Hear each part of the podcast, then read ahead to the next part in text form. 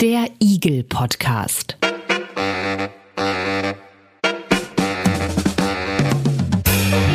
Ein Podcast rund um individuelle Gesundheitsleistungen. Gespräche über Gesundheit und Geld.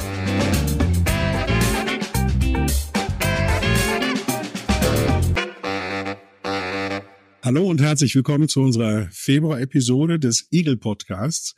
Ich bin Andreas Lange und Februar-Episode, da haben wir uns so überlegt, dass ja der Frühling bevorsteht und der Sommer und der Spätsommer. All das steht ins Haus, all das kommt auf uns zu, wunderbarerweise. Und viele Menschen, klar, die sitzen im Moment an ihrer Urlaubsplanung.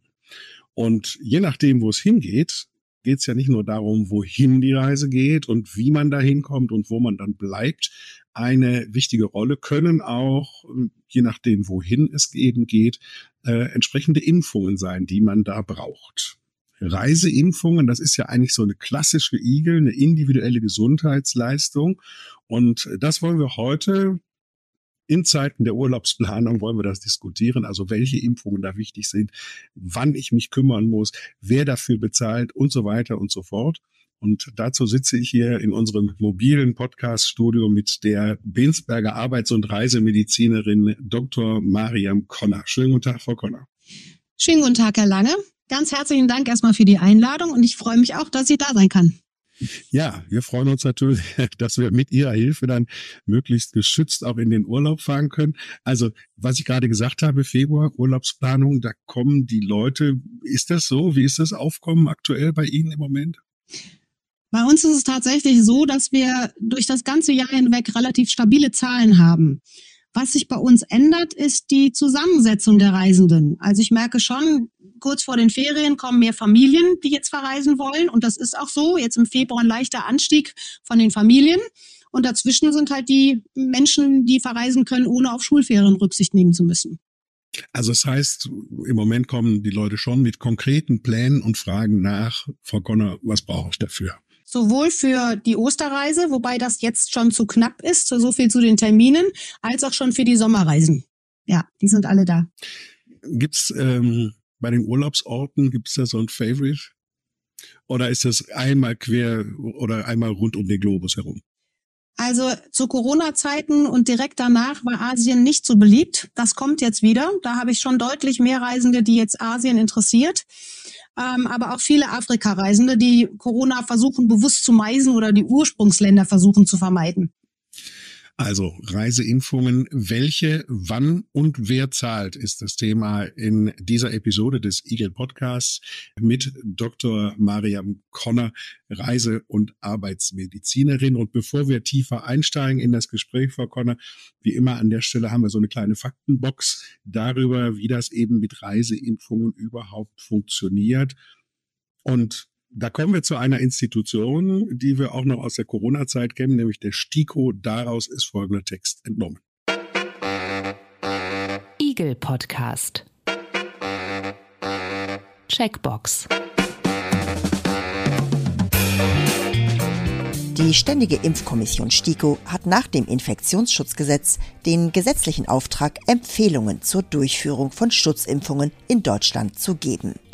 Die STIKO empfiehlt in Zusammenarbeit mit der Deutschen Gesellschaft für Tropenmedizin, Reisemedizin und globale Gesundheit e.V.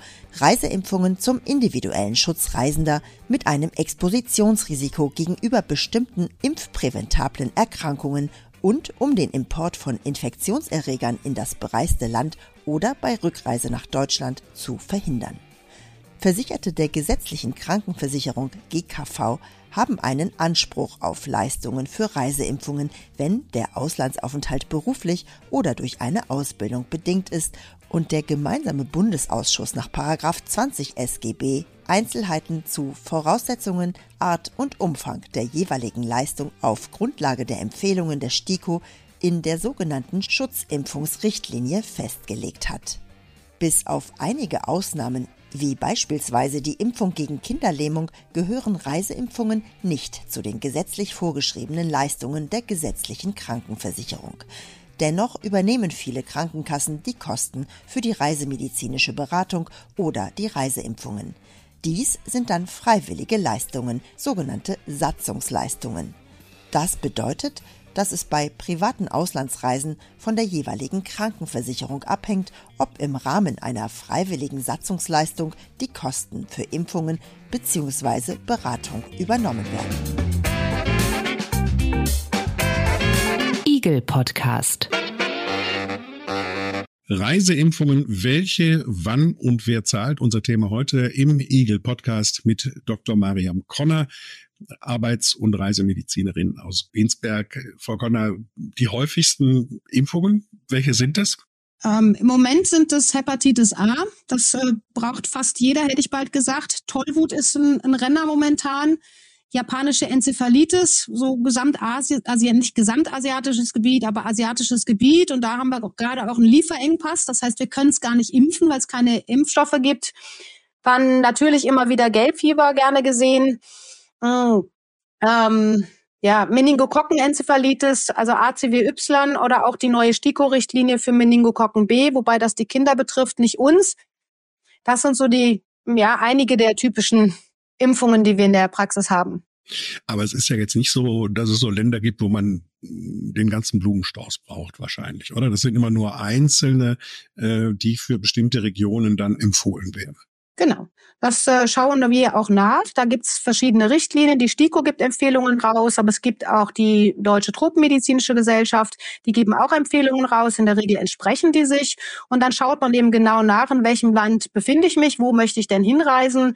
Ähm, ich sage mal ganz pauschal, in Asien gibt's kein Gelbfieber. Also das wäre Quatsch, da jetzt Gelbfieber zu impfen, da brauchen wir das nicht.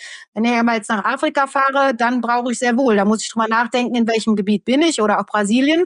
Ähm, und wenn da eine Landesvorschrift herrscht, dann kommen sie erst gar nicht in das Land rein. Wenn das Land sagt, bei uns kommen sie nur rein mit Gelbfieberimpfung. Mhm. Ja, das, Zum Beispiel. Das weiß ich auch noch in Afrika, dass man das immer vorzeigen musste, dann schon bei der Zollkontrolle, ne, dass man da ähm, geimpft ist. Jetzt haben Sie gerade schon so die vier, fünf, sechs bis acht wichtigsten aufgezählt. Ähm, haben Sie so eine Hausnummer, wie viele Impfungen es eigentlich in diesem reisemedizinischen Bereich gibt? Na, das ändert sich ja auch immer. Ne? Also wir haben, äh, ich, ich habe sie nicht durchgezählt, muss ich sagen. Also alle durchgezählt, aber es ist zum Beispiel ja seit, seit letztem Jahr März ähm, ist die neue Dengue-Fieberimpfung bei uns ähm, impfbar, weil auch der Impfstoff da ist. Es soll in diesem Jahr eine neue Impfung gegen Chikungunya, fast unaussprechlich für den Laien, äh, eine neue Impfung kommen. Kennt kein Mensch. Und auch eine mückenübertragbare Erkrankung, die ist noch gar nicht auf dem Markt. Also das, da, auch da ist viel Bewegung auf dem Markt, was wir impfen können und was nicht nicht. Also das hängt gar nicht an der Zahl selbst, hängt es mit zusammen. Das kommt drauf an. Wir haben zwei verschiedene Tollwutimpfstoffe momentan. Wir haben drei verschiedene Dengue-Fieberimpfstoffe, aber die sind nicht alle bei uns zugelassen. Also da muss man immer ein bisschen gucken. Weltweit gibt's ein paar mehr und dann gibt's aber auch wieder Zulassungen, die bei uns eben nicht gelten. Aber so eine Hausnummer, wie viele Krankheiten das sind, gegen die Sie da impfen im, im Zusammenhang mit Reisemedizin? So aus dem Bauch raus, das werden so 10 bis 15 werden es sicherlich sein. Jetzt ist das ja so, das haben wir jetzt auch gelernt, glaube ich. Also wir haben ja alle so eine sehr impfintensive Zeit hinter uns mit Corona.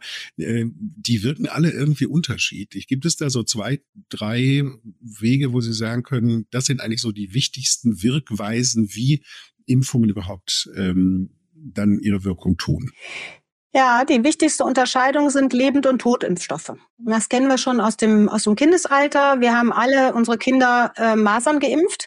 Masernimpfung ist eine klassische Lebendimpfung. Das heißt, es ist ein abgeschwächter Virus, der macht uns nicht krank. Der ist so abgeschwächt, dass aber unser Immunsystem darauf reagiert und unser Körper angestoßen wird und dauerhaft sozusagen Antikörper baut. Bei den Masern, wenn man das so früh impft, wird noch eine zweite gegeben, aber bei Gelbfieber zum Beispiel erstmal die eine Lebendimpfung reicht und dann haben wir eine Immunität aufgebaut.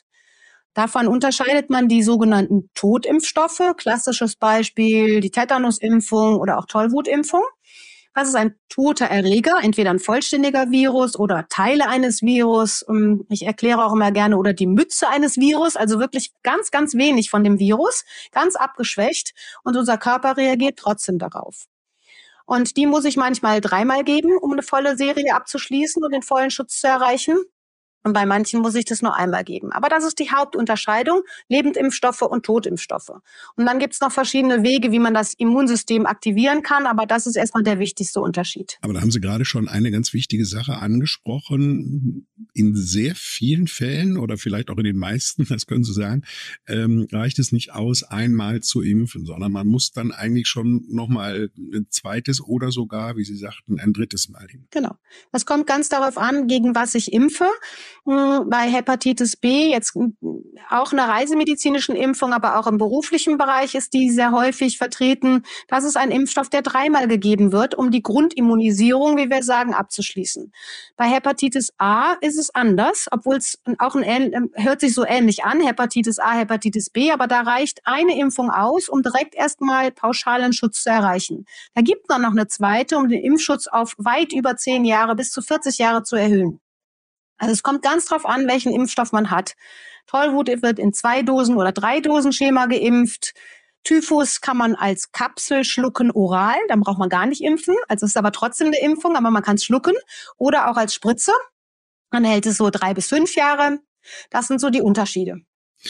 Aber das ähm, heißt ja auch, je nachdem, wohin ich reise, sollte ich mich ein Jahr vor meiner Reise schon bei Ihnen melden, damit das auch alles zeitlich hinkommt. Also wir merken es im Moment tatsächlich sehr deutlich. Die Menschen, die früh genug kommen und reisen möchten, die haben noch Zeit. Jetzt ist gerade dieses äh, so ein Lieferengpass bei zum Beispiel japanische Enzephalitis. Und ähm, ich habe jetzt gerade frisch eine Reise, eine Familie beraten die gehen erst im Sommer auf Reisen. Bis dahin ist wahrscheinlich der Impfstoff wieder da. Dadurch, dass die früh genug da waren, haben wir eine Chance, dass wir rechtzeitig noch impfen können, bevor die auf Reisen gehen. Wenn jetzt jemand kommt und sagt, er fährt in ein absolutes Dengue-Fieber-Hochgebiet, eine, auch eine mückenübertragbare Erkrankung, dann ist es beim Dengue-Fieber so, dass ich zweimal im Abstand von drei Monaten impfen muss. Und so früh kommt längst nicht jeder. Und mit nur einer Impfung ähm, ist das nicht unbedingt das Optimale, sollte ich eigentlich auch nicht verreisen. Das macht man zur Not, aber dann weiß ich auch nicht, wie viel Schutz hat derjenige denn. Also ist das jetzt, wäre das jetzt nicht nur für die Osterferien so ohnehin zu spät, sondern auch für die Sommerferien wahrscheinlich. Ja, weil na, Osterferien kommen noch, dann ist vielleicht die Praxis mal geschlossen oder man ist selber noch unterwegs oder die Termine sind eng, dann ist das äh, auf einmal knapp mit zweimal drei Monaten, zweimal im Abstand von drei Monaten. Sie haben eben gesagt, die, die STIKO gibt äh, Impfempfehlungen für die einzelnen Reiseländer. Ähm, übernehmen Sie das dann eins zu eins oder ist das auch eine Abwägungssache? Sind da schon manche auch möglicherweise ein bisschen vernachlässigbar? Ja, vernachlässigbar, das ist so ein Begriff, den ich nicht so gerne nutze. Also äh, wie gesagt, in Asien wäre Gelbfieber vernachlässigbar, weil es das dort derzeit nicht gibt. Ähm, aber ansonsten kann ich nicht einfach sagen vernachlässigbar. Also das ist schwierig. Die STIKO gibt Empfehlungen raus für die ähm, Reise, für die Länder. Und es, man unterscheidet grundsätzlich, auf welche Art fährt dann jemand in Urlaub. Es ist ein großer Unterschied, ob ich einen Rucksackreisenden habe, der gar keine festen Unterkünfte hat, durch das Land pilgert und sehr nah an die mit den Einheimischen in Kontakt kommt, oder ob ich jemanden habe, der nur im Hotel lebt, das Hotel eigentlich gar nicht verlässt und auch nichts von den Einheimischen mitkriegt und auch nichts Fremdes isst. Das sind ja zwei ganz unterschiedliche Risiken. Der ein, vielleicht geht er noch nicht mal auf die Straße und bekommt gar nichts mit von dem Straßenstaub, dem Schmutz und von allem anderen. Und der ist mittendrin und muss viel besser geschützt werden. Aber genau darauf wollte ich äh, hinaus, dass wenn ich da eine, beispielsweise auch beruflich, ich war mal beruflich in Afrika, da haben die gesagt, also Tollwut, das brauchen sie nicht, wenn sie da in der Stadt sind, im, im Hotel die meiste Zeit, im Seminarraum und so weiter. Ähm, das ist was anderes, als wenn sie da auf, auf Safari gehen. So Korrekt. Wenn Sie, das unterscheiden wir sehr wohl, wenn Sie als, ähm, je nachdem, wo, wie Sie fahren und womit Sie fahren. Das ist genau der Punkt. Da muss man genauer hinschauen. Ich muss schauen, wie alt ist mein Reisender, hat er schon Vorerkrankungen, hat er Medikamente, die er mitbringt. Dann macht es auf einmal einen Unterschied aus, wenn Sie Insulin spritzen, ob Sie nach Ost oder West fliegen, weil da müssen Sie das Insulin entsprechend den Tageszeiten anpassen. Sie können nicht einfach eine Dosis weglassen bei einem Diabetiker, der spritzen muss. Also da muss man schon immer ganz genau ins Detail hingucken, wer fährt wohin, mit wem fährt er dahin, fährt er mit Familie, fährt er alleine und fährt er absolut in so ein Hotspot-Gebiet oder bewegt er sich gar nicht aus dem Hotel raus. Dann kommt es auf die aktuellen Ausbrüche an. Ich schaue immer auf die aktuellen Ausbrüche. Was fliegt gerade in einem Land? Das haben wir in Corona gelernt. Und das geht verdammt schnell. Und ähm, wenn ich mir jetzt so Asien angucke, dann habe ich schon einige Länder, die melden auf einmal jetzt im Januar schon 10.000 Fälle Dengue-Virusfälle. Ja, und wenn ich da hinfahre, dann sollte ich wissen, was das ist. Wie ist das denn mit der Verträglichkeit? Also auch das ist ja eine Sache, die jetzt, als wir uns alle hier gegen Corona impfen mussten und geimpft haben, was dann ständig, ständig diskutiert worden ist. Und es gibt ja vor allen Dingen auch viele Menschen, die regelrecht Angst auch vor Impfungen haben.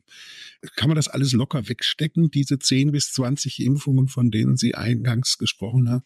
Also ich ähm, impfe ja nicht alle 20 Impfungen auf einmal. Also das, das nicht. Also in so einem Impfplan, den ich erstelle, kommen tatsächlich manchmal so 20 Impfungen zu, zusammen, weil ich alleine dreimal Tollwut geimpft habe und dreimal Hepatitis geimpft habe. Und äh, also je nachdem, wie viele es dann sind, komme ich dann im Endeffekt auf diese hohe, höhere Anzahl. Die impfe ich aber nicht an einem Tag. Das ist der eine Unterschied. Das zweite ist natürlich, in den Impfstoffen ist ein einziger Virus oder ein abgeschwächter Virus drin und nicht, ich sag mal 100, weil ich gerade in die in die Bahn eingestiegen bin und ganz viele möglicherweise kranke Personen um mich rumkommen, um mich rum sind und da äh, kommen ja viel mehr Keime auf mich zu. In der Regel sind die Impfstoffe sowohl von den Standardimpfungen als auch von den reisemedizinischen Impfungen gut verträglich. Ich habe wenig Menschen, die sich bei mir beschweren oder die mir hinterher die Rückmeldung geben, ich habe da was gar nicht vertragen. Es gibt einen Impfstoff, wo ich tatsächlich mehr Rückmeldungen habe, aber der ist nicht aus der Reisemedizin, sondern aus der eher Allgemeinmedizin. Das ist die Zoster-Impfung. Da habe ich tatsächlich mehr Menschen, die gesagt haben, oh, die habe ich aber gemerkt. Da bin ich aber krank geworden oder fühlte mich krank, fühlte mich. Zoster ist die Gürtelrosenimpfung. Hm? Gürtelrosenimpfung. Da habe ich tatsächlich mhm. viele, die sagen, die habe ich aber gemerkt. Bei den reisemedizinischen Impfungen habe ich wenig Menschen, die sich da, die sagen, ach ja, das hat mal für zwei Tage der Arm weh, aber ansonsten haben sie nichts gemerkt. Es ist ein komplexes Thema. Nur sind Sie ähm, Reise, haben sich wirklich auch sehr darauf äh, spezialisiert. Ich kann mir vorstellen, viele Leute, wenn die so eine Reise unternehmen, gehen sie wahrscheinlich erstmal zu ihrer Hausärztin oder zu ihrem äh, Hausarzt. Ähm, haben die auch so ein profundes Wissen über Reisemedizin? Jetzt lachen Sie gerade. Kann natürlich nicht pauschal für, für die ganzen Kollegen sprechen, wie, wie fit die in Reisemedizin sind. Aber es gibt tatsächlich ähm, Module, die wir lernen können, wo wir Ärzte uns gegenseitig schulen oder wo wir ähm, in Schule bei anderen hingehen, um das zu lernen. Und ähm, wir haben so ein Basiszertifikat ähm, in Nordrhein-Westfalen, wo man weiß, Mensch, das ist jemand, der sich in reisemedizinischer Beratung auskennt. Dann hat er das meist auch aushängen. Der hat ein Zertifikat dafür erworben. Und die Grundkenntnisse nachgewiesen. Und dann gibt's noch die Experten, die Kollegen, die sich deutlich mehr fortgebildet haben, auch Tropenmediziner sind da zu nennen, oder auch die alle Zusatzzertifikate erlangt haben. Das ist dann schon ein deutlich höherer Nachweisgrad, sage ich mal. Das sind dann wirklich die Experten. Und wenn der allgemeinmedizinische Kollege da sitzt und sagt, ich möchte jetzt gern nach Asien und ich brauche Gelbfieber oder, oder Tollwut oder was auch immer. Und er sagt Ihnen das dann auch direkt, äh, entweder, dass er die Impfstoffe gar nicht da hat oder dass er sagt, nee, gehen Sie bitte zu einem tropenmedizinischen oder reisemedizinischen Kollegen. Das ähm, Tückische, sage ich immer, an der, an der Reisemedizin ist, es gibt viele, viele Meldungen weltweit und man muss wirklich am Ball bleiben. Sonst kriegt man das Geschehen auf der Welt nicht mit und dann sind die reisemedizinischen Beratungen nicht unbedingt aktuell. Und das ist schon ein bisschen mehr Aufwand. So eine, so eine fünfköpfige Familie, wenn die das erste Mal zu mir kommt, die sitzt eine Stunde bei mir, bis ich mit meiner Beratung einmal fertig ist, bin. Und das ist schon ein bisschen Zeit, die da gebraucht wird. Und das schafft man in der in der normalen Kassenpraxis nur selten, diese ganze Stunde mal eben zwischendurch reinzuschieben. Welche Zahl mir jetzt gerade durch den Kopf geht, als Sie das gerade sagten, die fünfköpfige Familie. Äh, Sie haben gesagt, je nachdem, in welches Land diese Familie reisen möchte, kommt es dann irgendwie manchmal bis zu 20 Impfungen. Fünf mal 20 in 100 ähm, haben die, ich frage mich bei einer fünfköpfigen Familie, ob die dann noch genügend Geld haben, den Flug zu bezahlen. Das äh, hoffe hoff ich doch mal schon. Also ähm, das ähm, es kann schon tatsächlich eine ganze Summe an Geld zusammenkommen. Das muss man ehrlicherweise sagen. So eine, so eine Pi mal Daumen, so eine Cholera-Impfung kann so 60 bis 70 Euro kosten. Die wird aber, es wird zwar zweimal eingenommen und dann wird es auch zweimal bezahlt, sind wir schon bei 140 Euro. Dann haben wir eine Tollwutimpfung im, im Zwei-Dosen-Schema, ähm, sind es zweimal 60 Euro, die dazukommen. Dreimal sind wir schon bei 180. Also da kommt schon einiges hinzu. Die Denguefieberimpfung kostet pro Impfung 90 bis 100 Euro, je nachdem, wo man sie einkauft. Also es können schon bei so einer Familie ganz schnell 500 Euro pro Person fällig werden. Das geht schon. Also das wird dann auch teuer ähm, und da muss man eben gucken. Also ich selbst habe gerade eine Malaria-Prophylaxe abgeholt aus der Apotheke und äh, da hat die nette Apothekerin gesagt, für fünf Personen Malaria-Prophylaxe, da standen dann 350 Euro. Mhm. Ja, aber das ist im Vergleich zu dem Land, wo ich hinreise, wenn ich mir für 8000 Euro bei einer fünfköpfigen Familie eine Reise leiste, ist das eigentlich nur ein Tropfen aus dem, auf dem heißen Stein. Es ist schon eine Menge Geld, die da zusammenkommt. Ne? Oh. Deshalb vielen Dank, dass Sie das mal auch aufgedröselt und aufgezählt haben. Und äh, jetzt haben wir eben gehört in unserer Faktenbox, jetzt gibt es Kranken, Krankenkassen, die zahlen das als sogenannte Satzungsleistung, sozusagen als freiwillige Leistung. Das ist ja so ein bisschen, ähm, ja, um für sich zu werben, um auf sich aufmerksam zu machen, diese Satzungsleistung. Und andere Krankenkassen äh, zahlen das nicht. Warum ist das so, so, so durcheinander geregelt? Ja, es ist tatsächlich, es klingt so durcheinander. Also die STIKO gibt die Impfungen erstmal vor. Die empfiehlt die Impfungen und es obliegt dann den einzelnen Ländern, diese Impfempfehlungen umzusetzen. Das sind die sogenannten Standardimpfungen, sowas wie Tetanus. Das wird automatisch von der Krankenkasse bezahlt. Daneben gibt es diese Satzungsleistungen. Und die werden jedes Jahr neu verhandelt von den Krankenkassen mit den einzelnen Bundesländern. Und ähm, das heißt, es kann sein, dass in Nordrhein-Westfalen eine Satzungsleistung, nehmen wir Typhus, eine Satzungsleistung für Typhus vereinbart wurde bei der, bei einer spezifischen Krankenkasse. Und dieselben Krankenkasse in Baden-Württemberg oder in Schleswig-Holstein hat das nicht vereinbart. Das heißt, ein Reisender in Nordrhein-Westfalen kriegt diese Leistung ähm, wieder zurückerstattet von der Krankenkasse und in Schleswig-Holstein kriegt er sie nicht. Oder auch in Schleswig-Holstein kriegt der Arzt eine andere Höhe an Leistung zurück als das, was er in Nordrhein-Westfalen bekommen würde. Und das ist, ähm, und es gibt einige Kassen, die machen bundesweite Verträge und es gibt andere, die machen das in jedem Land anders. Und durch diesen Dschungel muss ich irgendwie mich durchmanövrieren und ich muss auch immer aufpassen, wenn ich wenn es keine Satzungsleistung ist, die vereinbart wurde, dann muss ich auch ein anderes Rezept nehmen, weil dann bin ich in der reinen Privatleistung, in der Egelleistung. Und ansonsten muss ich ein Kassenrezept nehmen. Dann gibt es so Besonderheiten wie Meningokokken, die erste Impfung, weil ich nach Afrika gefahren bin, ist eine Satzungsleistung. Wunderbar. Da kommt derjenige nochmal und fährt beim zweiten Mal was weiß ich, auf die Hatsch oder irgendwo anders hin, braucht wieder eine Meningokokken, die ist nicht mehr vereinbart. Und dann ist es auf einmal eine Egelleistung. Das heißt, ich sitze, ich muss tatsächlich jedes Jahr wieder neu gucken, wo ist es vereinbart, wo ist es nicht vereinbart. Und das ist tatsächlich schwierig zu durchschauen, auch für uns Reisemediziner. Deswegen gehen viele Kollegen her und sagen von vornherein, nein, es ist bei uns eine Privatleistung. Sie gehen bitte in Vorleistung dafür und was Ihre Krankenkasse dann zurückbezahlt, das machen Sie bitte mit denen selber aus, weil wir das gar nicht mehr abschätzen können. Ich sitze ja mit einer riesigen Tabelle an unglaublich vielen Krankenkassen, wo ich nachschauen muss, welche Kasse hat es übernommen, welche hat es nicht übernommen, dann passt die Ziffer nicht, es kommt wieder zurück. Das ist schon ein bisschen komplizierter. Es ist ja eigentlich ganz schön und ganz freundlich, äh, dass manche Krankenkassen das als Satzungsleistung führen und sozusagen ihren Mitgliedern so ja da etwas Gutes tun wollen. Aber es hört sich so an, als äh, wenn es insgesamt dadurch in einer Weise chaotisch ist, wie es vielleicht nicht sein müsste. Ja, jein. Also ich, ich, ich kann es nur so sagen, wenn, wenn eine Familie zu mir kommt oder auch nur ein Pärchen, dann sind die Unterschied, haben unterschiedliche Kassen. Die eine Kasse übernimmt, die andere nicht. Also das ist schon in, in dieser Familie ist es ein Unterschied, wer wo versichert ist. Und dann wird's kompliziert. Es gibt etliche Kassen, die übernehmen auch die Malaria-Prophylaxe. Die sagen von vornherein, ich, wir bezahlen das für unsere Reisenden. Ich finde es auch sinnvoll, weil es ist bestimmt günstiger für die Krankenkasse, ein, die Reise mit die Prophylaxe für die Malaria zu bezahlen, als hinterher jemanden zurückzuholen.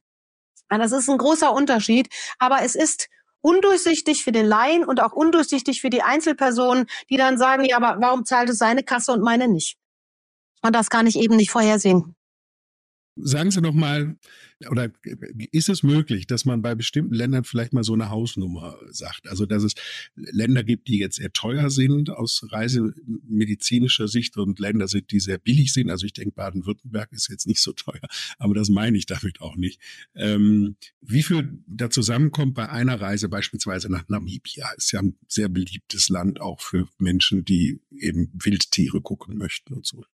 Ja, also das ist, äh, das ist nicht so einfach, das so mal eben aus dem Bauch raus zu sagen, weil ich ja immer nicht weiß, wie die, wie die Familie vorgeimpft ist. Das heißt, da kommt jemand zu mir, die viele Erwachsene achten bei ihren Kindern sehr genau und sehr penibel darauf, dass sie durchgeimpft sind. Das heißt, da kommen die Kinder zu mir, die haben alle Grundimmunisierungen, da ist zum Beispiel Hepatitis B schon drin, die haben gegen Zecken geimpft, die haben Masern geimpft, die sind komplett durchgeimpft. Die haben also alles, fast alles aktuell und brauchen nicht mehr so viel dann zeigen mir die Eltern ihren Impfpass und dann sehe ich, oh ja, bei den Kindern haben sie aufgepasst, bei sich selbst nicht. Da fehlt die Tetanusimpfung, da fehlt eine Polioimpfung, weil sie in das Land fahren. Ähm, und so läppert sich dann immer einiges zusammen. Bei einigen muss ich mehr nachholen, bei anderen gar nichts. Das heißt, es kann passieren, dass ich einen jungen Menschen habe, der letztes Jahr schon weg war und jetzt auf einmal nur eine Auffrischung braucht für Typhus ähm, weil er letztes Jahr in einem Gebiet war, wo er diesmal, wo er es nicht brauchte und jetzt braucht er eine einzige Typhusimpfung und dann ist er vielleicht mit 20 Euro schon dabei und dann ist gut. Wenn ich aber jetzt einen anderen Reisenden habe, der war bisher immer nur in Neuseeland unterwegs, da braucht man nicht so viele Impfungen und will aber jetzt ins absolute tiefe rote Gebiet nach Indien fahren, dann muss der etwas tiefer in die Tasche greifen und da müssen wir genauer hinschauen, was er denn braucht. Und dann, das kann man sich zusammenrechnen. Also ich kann das ja immer nur sehen, was die Einzelimpfstoffe kosten. Ähm, bei Denguefieber, zweimal Denguefieber sind wir 200 Euro äh, für die eine Person los. Wenn ich jetzt noch eine Typhusimpfung mit dazu nehme, eine Hepatitis A-Impfung, die Tollwut mit dazu nehme, dann läppert sich das schon zusammen für den einen Reisenden und dann ist der wirklich bei der 500 Euro Grenze. Für den einen ist es noch tragbar, aber wenn es da so eine fünf- oder sechsköpfige Familie ist, ist das teuer. Dennoch ist es ähm, kein Grund, nicht in Urlaub zu fahren. Also Fernreisen sind ja beliebt und Sie haben ja gesagt, dass das auch nochmal angezogen hat ähm, nach Corona. Sie haben gesagt, Sie orientieren sich sehr stark natürlich nach der Vorgeschichte und auch der Impfgeschichte des einzelnen Patienten, der einzelnen Patientin, aber sie richten sich natürlich auch nach den Empfehlungen der STIKO für die jeweiligen Länder. Wie schnell ändert sich das denn? Weil Sie das gerade eben sagten mit dem Denkefieber, dass das jetzt dieses Jahr so zugenommen hat.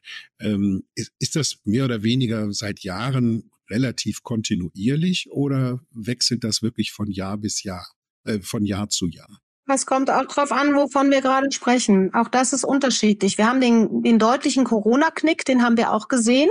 Da sind aber überall keine Zahlen mehr gemeldet worden, weil keiner mehr in Urlaub geflogen ist. Da waren deutliche Einbrüche zu verzeichnen.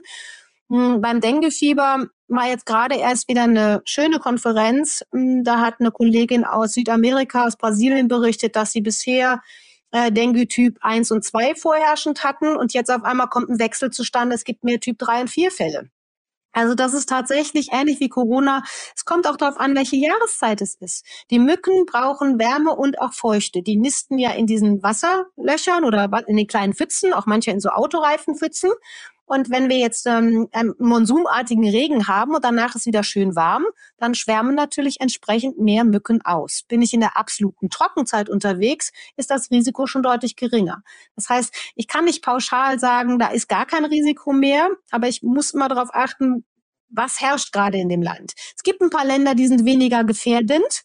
Aber da muss man auch gucken, ob die politische Situation ist. Also es ist ein gesamter Komplex von der Reise. Es muss alles einmal mit berücksichtigt werden. In Afrika haben wir zum Teil lustige, zum Teil katastrophale Straßenverhältnisse. Das, das berücksichtigt so mancher Reisende nicht, der sagt, ach, ich mache nur eine Safari im Krüger Nationalpark. Ja, aber wenn dort ein Unfall passiert, dann ist nicht in zehn Minuten der Rettungswagen da. Und wenn das jetzt ein Patient ist, der ein blutverdünnendes Medikament nimmt und ganz furchtbar blutet, dann kann der in gehörige Probleme bekommen, wenn dann auf einmal der Rettungswagen fast einen Tag oder zwei Tage braucht, bis er da ist. Ja, das heißt, ich komme, ich muss immer ein bisschen, bisschen schauen, wo bin ich gerade unterwegs. Es ist in Afrika spektakulärer, aber auch risikoreicher als natürlich in Baden-Württemberg. Baden-Württemberg und Bayern sind, Bayern sind aber zum Beispiel Länder, wo wir Frühsommer Meningoencephalitis, also Zecken, eine Zeckenplage haben. Das kommt immer darauf an, in welches Land ich gerade schaue. Sicherlich sind in skandinavischen Ländern sind ähm, nicht so mit Mücken geplagt, aber auch das hat zugenommen. Wenn wir uns das anschauen auf der Gesamtweltkarte, hat es insgesamt, so viel zu Ihrer Frage, zugenommen, weltweit weil wir einfach eine deutliche Klimaerwärmung zu verzeichnen haben. Ist das denn so, dass äh, innerhalb eines Jahres jetzt sozusagen eine Impfung für ein Land mal komplett wegfällt und dann in zwei, drei Jahren wiederkommt? Habe ich so nicht in Erinnerung. Nee, kann ich eigentlich nicht bestätigen. Also ich, ich habe noch eine Zahl im Kopf. Ähm, in Nepal hatte 22 auf 23 10.000 Prozent Zunahme an Denguefieberfällen. Also das war wirklich enorm, was da passiert ist. Und äh, Denguefieber ist tatsächlich ein großes Problem. Da sind gibt es große Sprünge und man unterschätzt das immer und das passiert ja nur in Asien oder das passiert nur in Südamerika. Nein, das ist nicht so. Wir haben auch Dengue-Fieberfälle. Die Menschen bringen das im Flugzeug wieder mit. Ja, und das ist auch eine, ein, ein Grund für diese reisemedizinischen Beratungen, dass sehr viele Menschen unterschätzen, wie viele Menschen auf der Reise oder nach der Reise krank werden. Wir sprechen da von Zahlen von 22 bis 65 Prozent der Reisenden, die tatsächlich auf der Reise oder nach der Reise erkranken oder speziell für Hauterkrankungen und Durchfallerkrankungen, da sprechen wir von 75 Prozent aller Reisenden, die ein Mitbringsel haben. Wo man aber auch wahrscheinlich nicht gegen impfen kann. Nee, wo man nicht immer gegen impfen kann, aber wo wir zumindest, ähm, wenn wir uns beraten haben lassen, wissen, wo die Risiken stecken und das minimieren können. Frau Conner, eine Frage habe ich ja jetzt noch so zum Schluss. Äh, in den letzten ein, zwei, drei, vier Wochen, ich weiß es nicht mehr genau, äh, da gab es Berichte in der Zeitung, dass man es möglicherweise schaffen kann, die Malaria auszurotten. Mittels eines neuen Impfstoffs, wenn ich das richtig so in Erinnerung äh, habe. Ist das realistisch oder war das eine Zeitungsente? Ich traue, ich traue den, der, der Industrie und auch der Forschung sehr. Ähm, das kann schon sein, dass wir irgendwann dahin kommen, dass wir auch eine Malaria komplett ausrotten können. Es gibt verschiedene Wege. Es gibt ähm, äh, neue Versuche, hätte ich bald gesagt, aber es gibt tatsächlich Bestrebungen und Studien, die laufen, dass wir die Mücken künstlich krank machen mit einem Bakterium, dass die nichts mehr übertragen können. Auch diese Forschungen laufen. Also insofern werden viele Wege bestritten, nicht nur in Bezug auf die Impfungen, sondern auch in Bezug auf die Mücken. Wir wollen ja nicht einfach einen alle Mücken von der, von der Erde entfernen. Darum geht's ja nicht, weil die Mücken werden ja wieder gebraucht. Das ist ja so ein, so ein Zyklus insgesamt. Die Frösche brauchen die Mücken, dann, sonst haben wir wieder zu wenig ähm, Frösche. Also das, das hängt alles miteinander zusammen. Bisher waren die Malaria-Impfstoffe, die wir hatten, nicht ausreichend gut, dass wir alle hätten gegen Malaria impfen können. Deswegen müssen wir gerade in Bezug auf Malaria immer wieder aufpassen man wird nicht mal eben immun gegen Malaria und Malaria ist immer noch eine tödliche Erkrankung. Das heißt, wir müssen momentan auf Medikamente zurückgreifen, um uns ausreichend zu schützen. Ich hoffe und ich traue denen das auch absolut zu, dass wir hoffentlich bald einen Impfstoff gegen Malaria haben. Das habe ich natürlich auch so ein bisschen aus persönlichen äh, Beweggründen gefra äh, gefragt, weil äh, die habe ich wirklich nicht vertragen. Da muss man ja diese Pillen schlucken und äh, die habe ich wirklich nicht vertragen.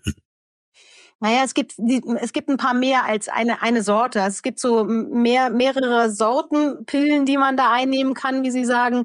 Da muss man vorher tatsächlich schauen, was man nimmt. Und auch da gibt es bereits Resistenzen. Das heißt, ich kann nicht jedes Malaria-Mittel nehmen, je nachdem, in welchem Gebiet ich bin. Und eigentlich ist es auch empfohlen, dass man gerade für berufliche Aufenthalte, längere Aufenthalte schaut, dass man vorher ähm, das ausprobiert, ob man mit dem Medikament dann überhaupt zu, zu Rande kommt. Wenn ich aber jetzt nur kurz vorher komme und dann auf einmal was brauche, dann kann ich natürlich nicht mehr viel probieren. Reiseimpfungen, welche, wann und wer zahlt? Das war das Thema dieser Episode des Eagle Podcasts. Und das haben wir gefragt, die Arbeits- und Reisemedizinerin Dr. Mariam Conner aus äh, Bensberg. Frau Conner, vielen, vielen Dank. Das äh, ist ein sehr spannendes Thema, weil es uns ja auch in sehr schöne Länder eigentlich äh, führt, so immer im zweiten Gedanken. Äh, vielen Dank, dass Sie uns da so aufgeklärt haben. Ich bedanke mich auch ganz herzlich. Wie immer können Sie äh, uns gerne ein Feedback geben. Sie können Kommentare abgeben äh, zu dieser Episode, zum Eagle Podcast. Sie können auch Themenvorschläge einreichen. Das nehmen wir sehr gerne an. Das ist uns alles sehr willkommen. Und am leichtesten ist es bei uns auf der Homepage eagle-monitor.de. Da finden Sie die Seiten zu diesem Podcast und können mit uns Kontakt aufnehmen. Ich sage vielen Dank für Ihr Interesse, vielen Dank fürs Zuhören. Ich bin Andreas Lange und bis bald.